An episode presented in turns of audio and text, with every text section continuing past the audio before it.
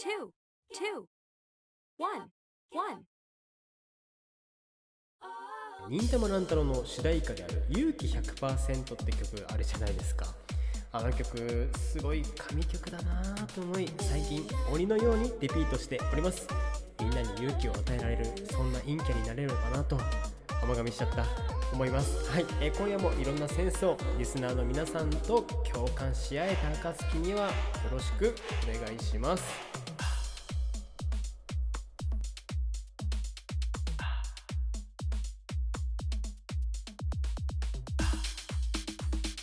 Three, two, one. 暁にはポッポ焼きっていうあのお菓子お菓子だよねあれねお菓子は、えーご存知でしょうか、まあ、あの先週配信した暁にはのカバー写真に載っているなんかあの茶色くてなんか棒状のものがものがあのポッポ焼きなんですけれどもあの新潟だとねお祭りがあるともう必ずもう何店舗かそのポッポ焼き専門店の屋台があるんですよ。はい、で大体まあ15本500円とか1000円で30本みたいな感じでこう売られているんですけれども、まあ、すごくねあの僕とか多分新潟県民からしたら思い出の味なんですよ。はい、であの僕はその知らなかったんですけれどもそのポッポ焼きがねこう通販で売られているらしく、まあ、今何でもね通販で売ってますよね。あの母親があのたまたまそれを購入してで、えー送ってくれたんですよ。はい。で、まあ、届いたね、そのポッポ焼きの荷物というか段ボールというか、開封したらさ、もうちゃんとね、こう30本こう入っていて、で、10本ずつこう真空パックで小分けにされていてさ、いや、なんか行き届いてるな、サービスが。まあ、思ったんですけれどもそう思った理由がその,、まあ、こうその30本入りで10本ずつ真空パックでありがたいなって思ったのプラスあの屋台で買うとそのなんか黄緑色かな？黄緑色っぽいその包装紙みたいなのに包まれてポップ焼きをこう渡されるわけですよ。でその通販で買ったねあのポッポ焼きにもその黄緑色の包装紙がちゃんとこう入っていてうわーなんだよこれ完璧やないかいってなったんですよ。はい。でまあやっぱねこう何年ぶりだろう。全然本当に何年も食べてなかったからあの届いてすぐいやもういただこう。これはお母さんいただきますと思ってこう軽くレンチンしてさでもうねレンチンしたらもう屋台で売られているふにゃふにゃのポップ焼きだーってなるわけですよ。はい。あちなみにあのなんだろうその補足するとその蒸し蒸してるお菓子なのかな？蒸してこう火を加熱するお菓子なのかな？だからそのふにゃふにゃってして熱々なのがその正規の状態というかまあそのポッポ焼きなんですよ。はい。でねまあ味も含め感動しましたと。はい。でね、まあ、いくらでこう売られているのかちょっと分かんないんですけれどもまあでもそんな金額はしないと思うんだはいでもねなんかそれなのにその心も体も満たしてくれるコンテンツ力といいますかすごいっすよね。はい、なんか本当にそんな食べ食べ物じゃないけれどもそんな商品というかサービスというかこう自分もねこう生み出したいと強く思った、え10月末でした。はい、あとは忙しかったです。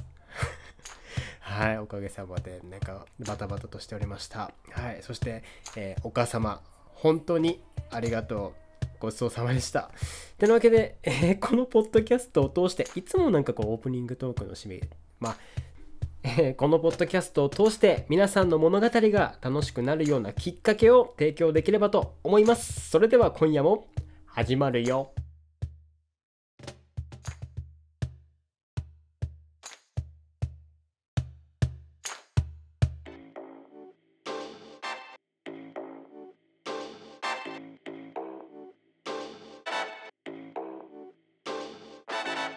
つな選手権。二つなすなわち呼び名。特徴や性質を端的に印象的に述べた言い回し。このコーナーでは世のあるあるに対して勝手に二つ名を与えていきます。はい、えー今回は、えー話しながら食事ができない現象、えーそして肩幅を見誤ってしまう現象、えーそして周りの目を気にしすぎてしまう現象に対して2つのを考えていこうと、え思います。1つ目このね話しながら食事ができない現象。これね僕マジで苦手なんですよ。はい。あのーなんかよくよくというかそのたまにそのご飯行ってなんかさあのお酒を飲みながらとかさなんかその飲みに行った時に話すっていうのは別に大丈夫なんですよ。ただねその食事メインの場でこう話しながら食事を進めながら話も進めるっていうのが本当できなくてあのね松岡義嗣さんがよく言う言い回しで言うと本当に僕もマルチタスクじゃないんですよ。はい。だからねこの話しながら食事ができない現象をすごい共感する方もたくさんいるのではないかと思うんですけれどもどうしようかな、まあ、要は話しながら食事が、えーっとマルチタスクではないってそうだよね。一つのことしかできない。一つのことしかできないってなんていう？一つのことしかできない。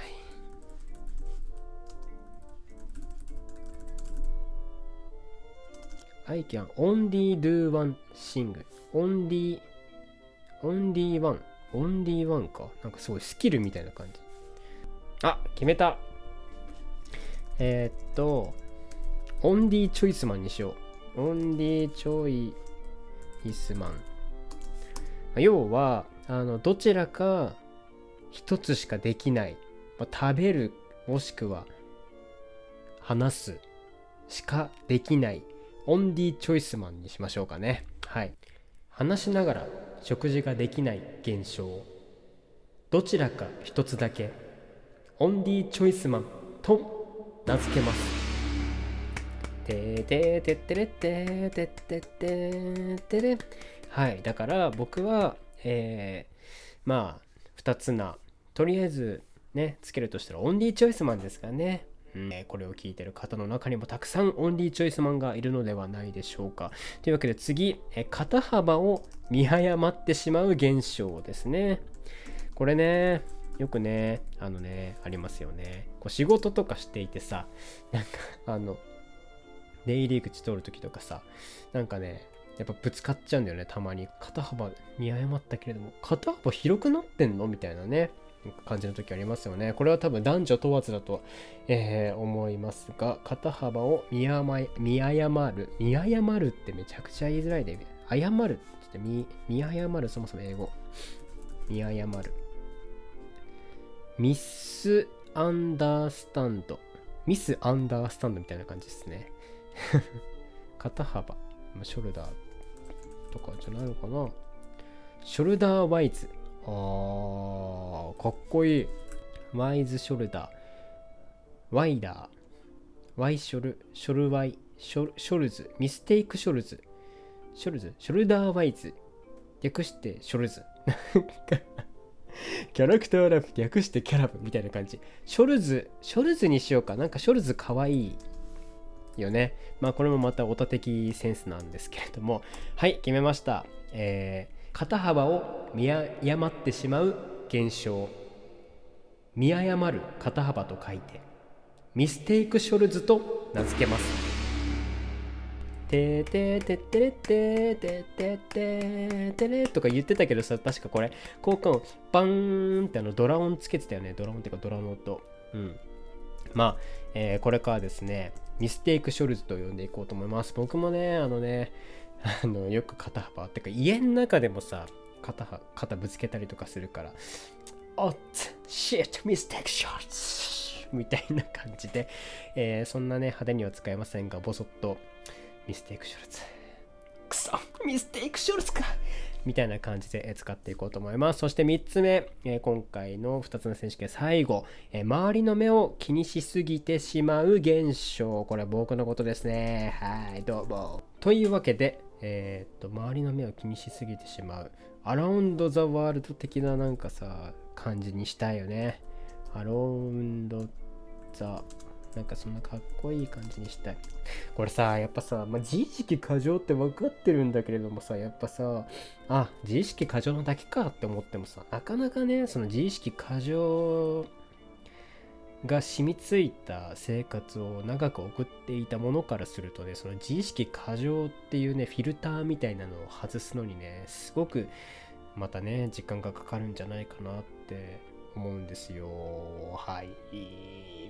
なんかね本当にコンビニとかさコンビニとか行く時ってあのリスナーの皆さんはこう部屋着とかで行けるタイプの人が多いんですかね。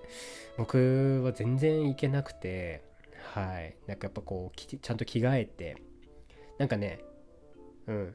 ちゃんと着替えていくんですけどなんか本当にマジであのー、なんだろうなラフさで言ったらサンダルを履いてコンビニ行くのがギリかなってとこですね。なんか足元はサンダルだけど頭ボサボサだったら帽子かぶるしなんか目がめっちゃこうねむくんでたりとかしたら眼鏡かけるしあのなんかジャージとかなんかスウェット、まあ、スウェット下スウェット履いて外出れないねまずね。はいだからもちゃんとしたなんかジーンズとかパンツとか履いてで上もある程度身だしなみを整い ある程度身だしなみを整えてからしかねやっぱ家に家から出れないっっていうのがね結構ねネックな部分ではあるんですけれども、まあ、それもやっぱりねその周りの目を気にしすぎてしまう現象のうちのね一つかなって思っております。まあね誰もね見てないって分かってるんだけれどもやっぱり人の目を気にしすぎてしまう。ノープランで外出れないよね。なんかコンビニにご飯買いに行こうって思ってで何を買うか決めてからしか家を家から出れないんですよ。はい。気弱？気弱かな？気弱ですかね。うんなんか本当だからパンと食パンとえっとコーヒーとあと夜ビール今日だったら飲めるから今日の分のビールとそれの3つを買いに行こうって決めて着替えてから家を出るみたいな感じなんですよね。だからある意味その計画通りにしか動けないというか、うん、プランが決まっているんですよね。計画通りプラン。プランニング。プランナー。あなんとかプランナー。うん。緊張計画者。うん。そうしましょう。えー、緊張計画ものものっての人の方ね。緊張計画者。プレッシャープランナー。ちなみにさこれさ計画者計画者ってのはプランナーだよね。やっぱそうだよね。緊張の他の意味って何かあるのかな。あテンションか。テンション、あ、神経質、あ、ナーバスね。ナーバスいいわ。ナーバスプランナーにします。ナーバス。僕はナーバス。僕はオンリーチョイスマンでありナーバスプランナーってことか。はい、決まりました。周りの目を気にしすぎてしまう現象。緊張計画者と書いて、ナーバスプランナーと名付けます。ててててれてててててれはいもう最初のあの話しながら食事ができない現象っていうのはまあ確かにそれも僕ではあるんですけれどもちょっと緊張計画者このナーマスプランナーの方がねちょっと僕の2つなお恥ずかしい限りで。すがはい。そういうわけで、え今回の2つな選手権、え話しながら食事ができない現象、えー、どちらか一つだけと書いて、オンリーチョイスマン、えー、そして肩幅を見誤ってしまう現象、えー、見誤る肩幅と書いて、まあ、そのままですね、ミステイクショルツ、えそして最後、周りの目を気にしすぎてしまう現象、え緊張、そして計画者と書いて、えナーバスプランナーと名付けました。えー、ぜひ、この暁2話の中の2つな選手権を聞いてくださったリスナーの皆さん、ぜひね、日常で、いやー、俺さ、オンリーチョイスマンだからさ、ご飯食べながら食事とかできないわけよ。とかね。はい。ついつい、なんかこう、壁とか、こう出入り口の、なんかね、端っこの方とかに肩ぶつけちゃったら、あー、ミステイクショルズとかね。あとはやばいコンビニ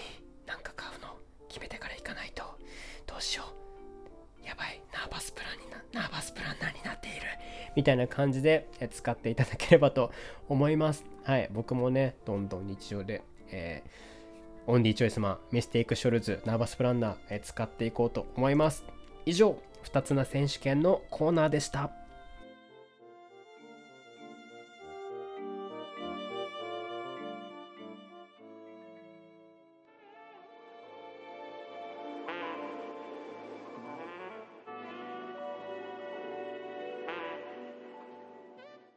ニューエターナル。爆発をもって永遠の愛を体現する。という教えの根付く世界。僕を含む全ての人にはニトロが流れている。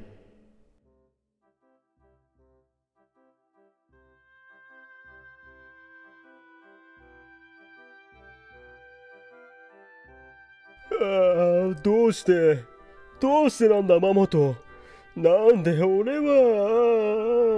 お気を確かに宗師様。そりゃさ昔はひねくれていたからさ神が目の前に現れて俺に願いを叶えてやろうって言った時はリア充爆発しろって言ったよ。言ったけどさ神様もその時に止めてくれればよかったじゃん。んおおおよよかろう。じゃなくてパートナーと出会わせてくださいとかの方がいいんじゃないとか提案してくれればよかったじゃん。そう思うだろうマモト。まあそうですね。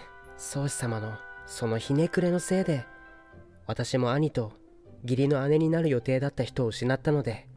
ああはあ出会いねえかな。待っていてください。必ずあなたを爆発させてあげますから。ボム教の始祖であり愛情の父宗師永遠は人生で体現できない歳月だから爆発をもって身体を超越し永遠の愛を誓おうという教えを説いた人物。こいつのせいで兄さんは。それより宗師様本日も新しいプロジェクトをお持ちしました。それに伴い2名のメンバーをこの部屋に入れたいのですがよろしいでしょうか？ああ許可しよう。ありがとうございます入れ。失礼します。す。すまないなこんな格好で。お会いできう光栄です宗師様。宗師様の初をアシストできるよう精進します。おいヨーテルなんで酔っ払ってきてるんだよ。カニルも今回の計画はその初の前段階な。あと初っていうな。わらしべの帝って陰で呼ばれているの気にしてんだから。あのー、全部筒抜けだからもうプロジェクトの話してくれない？あははは。すみません宗師様。今回彼らを招集して進めているプロジェクトファイヤーボックスは。ファイヤーボックスってなんだ？打ち上げ花火という意味です。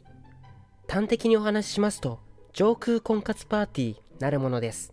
ちょ上空ってお前どうやって上空に行くんだ？はい。距離のあるルート暁をニトロの爆発を持って爆走しながらベルヌーイの定理を利用し会場を持ち上げます。そのなんとかの定理とかわからんが爆発エネルギーはどうやって集めんだ？ご安心を。エネルギーを集めるにあたりこのようなイベントを立ち上げました。ん？なん？愛を誓って永遠の星になろう。メテオラブ。なんか縁起悪そうじゃない？大丈夫です宗師様すでに何万人と集まっておりますから。もっと命を大切にして。はあ道理でごまかすために始めたボム教が根付くわけだ。で上空に行くまでのプロセスは分かった。問題のパーティーはどんな感じなんだ？はい。パーティーに関しましてはここにいる食欲性欲を突き詰めた2人を中心に進めています。なんかその言い方嫌だな。まずヨーテル食事に関して説明しろ。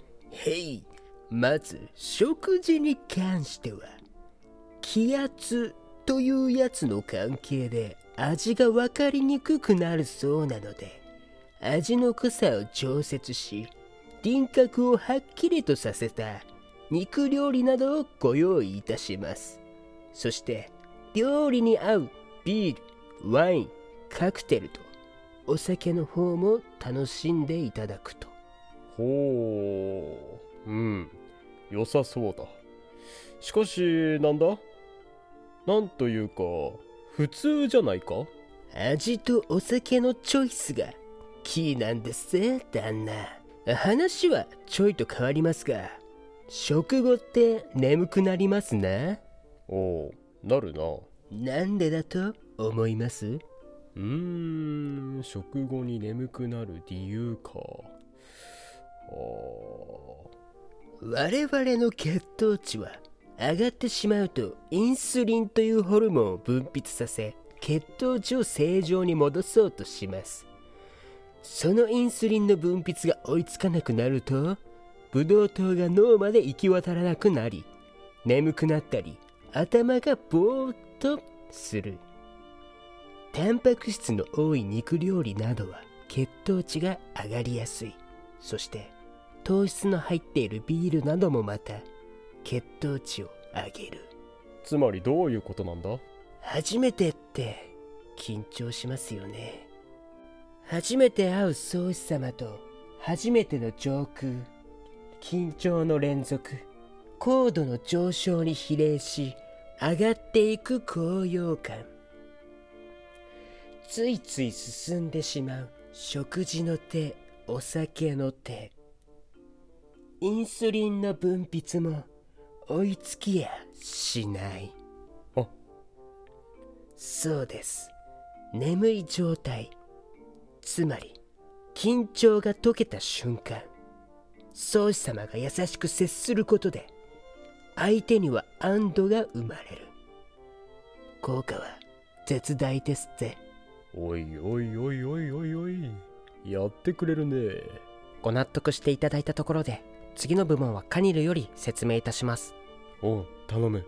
ムード部門を担当しているカニルです。以後お見知りおきを。よろしく。このパーティーにおいてムード作りというのは鍵です。ああそうだな。ムードすなわち特別感。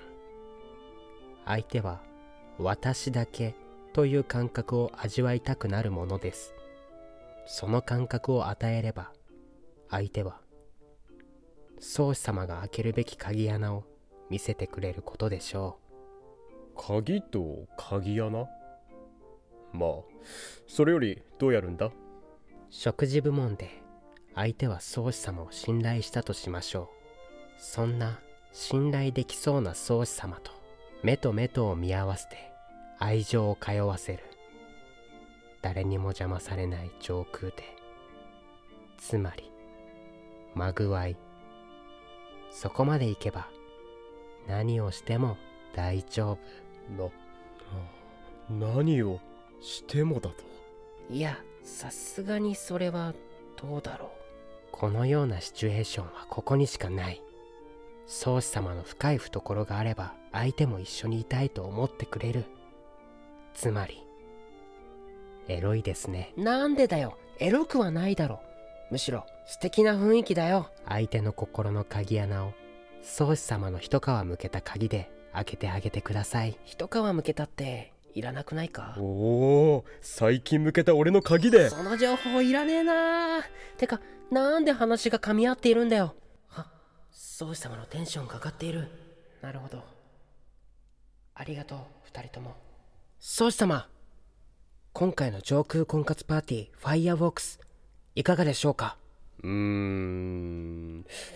まあなあ結ばれるっていうのもまあ俺の望みではあるが。なんというかまだマモトお前と一緒にいたいからな。爆発して永遠になるにもちょっとな。ここで揺らいでしまってはダメだ。宗師様あなたについているのは私だけではない。このパーティーは大勢の民の永遠も宗師様を後押ししてくれているのです。そんなに祝福されるのは宗師様あなただけなんですよ。そうだなマモト。ヨーテルとカニルもありがとう上空婚活パーティーファイアウォークス実行しよう。そして俺は永遠になる。そうさまよっしゃーこれで少子は爆発するぜ兄さんの敵は取ったようなもんだぜ。いやーそれにしても上空婚活パーティーか。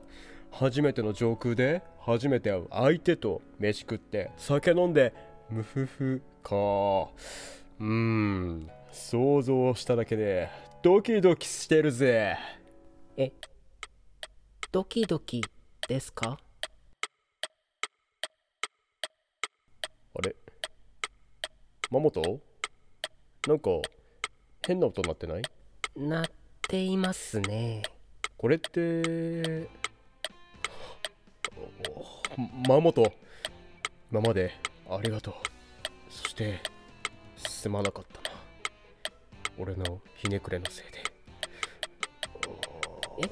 宗師様？ちょっと待って。宗師様宗師様永遠でまた会おう思っていた復讐と違う道は通じて一たり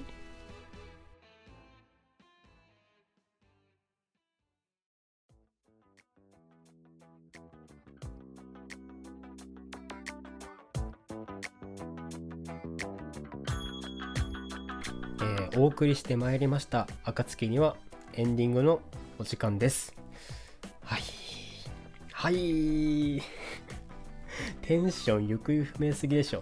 えーっとあそうそうそうそう。あの二つ名選手権の時にあのナーバスプランナーっていう二つ名あったじゃないですか。あのついつい周りを気にしすぎてしまう現象。はい。であの実はねあの僕自身に2つの与えるとしたらナーバスプランナーかなとか言っていたんですけれどもあのそのナーバスプランナーにねなったであろうきっかけっていうのが多分その今のお腹鳴った。今の部屋に住み始めてからだなってちょっと思う節があるんですね。はい。でねそれはなぜかというとまああの周りの周りのっていうかまず近所のコンビニ近所の薬局特にこの2つ。あのねなんかわかんないんですけど美人な人がやたらいっぱい働いてるんですよ。本当に。いやこれ本当になんかそのあれですよ。そのなんだろう。なんなんなんて言うんだろう。なんかこうですね。あの別に特にそのなんかねかっこよく見せたいとかそう思ってるわけじゃいやまあ2割ぐらいは思ってるんですけど思ってるけれどもなんかそうじゃなくてそのねあの綺麗な人がめちゃくちゃたくさん働いているからそんな人の前にさこうなんかある種無防備というかなんかこう丸裸で出歩けないじゃないですか。だからなんかそのスウェットとかで行くのが恥ずかしいなって思い始めたのがきっかけで、えーナーバスプランナーになってしまったというかいかにこうスマートに買い物して 家までたどり着くかっていうのがなんかその買い物の目標みたいなのになってしまって買い物って普通さその欲しいものをさ探しに行ったりとかさ見つけて買うとか欲しいものがあるからそれを買いに行くとかじゃないですか。なんかそれとまた別ベクトルの買い物に対しての目的ができてしまったがゆえにナーバスプランナーになってしまったなってえー思うんですよ。はい。なんかやっぱ買い物するのに勇気がいるって。うーん。まあ人見知りの宿命なのかななんてね。そんなことも思ってるんですけれども。美人さんがたくさんいる中でちょっとこう密集している地域に運よく僕は住んでいるということでなんかはい。あの頑張ろうって思います。うん、頑張ろう。これからもねちゃんとあの身だしなみを整えてあの清潔感のある状態であのコンビニとかねちゃんと行こうと思います。はい。常にナーバスプランナーとして計画を練って身だしなみを整えて、えー家から出ようと思います。はい、えー長くなってしまいましたが 今週もというか今夜も。ありがとうございました。いやーはい。そう。いつもあのエンディングの時流している曲があると思うんですけれどもちょっと今回はですねそのナーバスプランナーのお話もしたということでなんかさ自分に対してもねそんな曲を送りたいと思い、えータイトルコールの時に話しました忍たま乱太郎の主題歌である勇気100%をちょっとねアカペラなのでお聞き苦しい部分もあるかもしれないんですけれども歌ってみました。はい歌ってみましたっていうか歌いたかった。だから歌った。だから使っちゃおうみたいな感じでね、えー今夜のエンディングは勇気100%を流したいと思います。はいちょっとねあのーはいあの聞きたくない方はそのままねこの辺でドローンすることをお勧めしますはいというわけでえーリスナーの皆さんと僕に送りたい曲「えー勇気100%」を流しながら今夜はバイバイしようと思います。えーそれでは最後まで聞いてくださってありがとうございました。リスナーの皆さんにもっと楽しんでいただけるよう僕もめちゃくちゃ楽しみながら配信していきますので今後ともごひいきにお願いしますということでお相手はあつやおたでした。バイバイ。君はどこだい？もうもうやりたいことやったもん勝ち。青春なら。辛い時はいつだってそばにいるから。夢はでかくなけりゃ。つまらないだろう。胸を叩いて冒険しよう。Hey, hey. そうさ100%勇気も頑張るしかないさ。この世界中の元気抱きしめながら。そうさ100%勇気もうやりきるしかないさ。僕たちが持てる輝き永遠に。忘れないでね。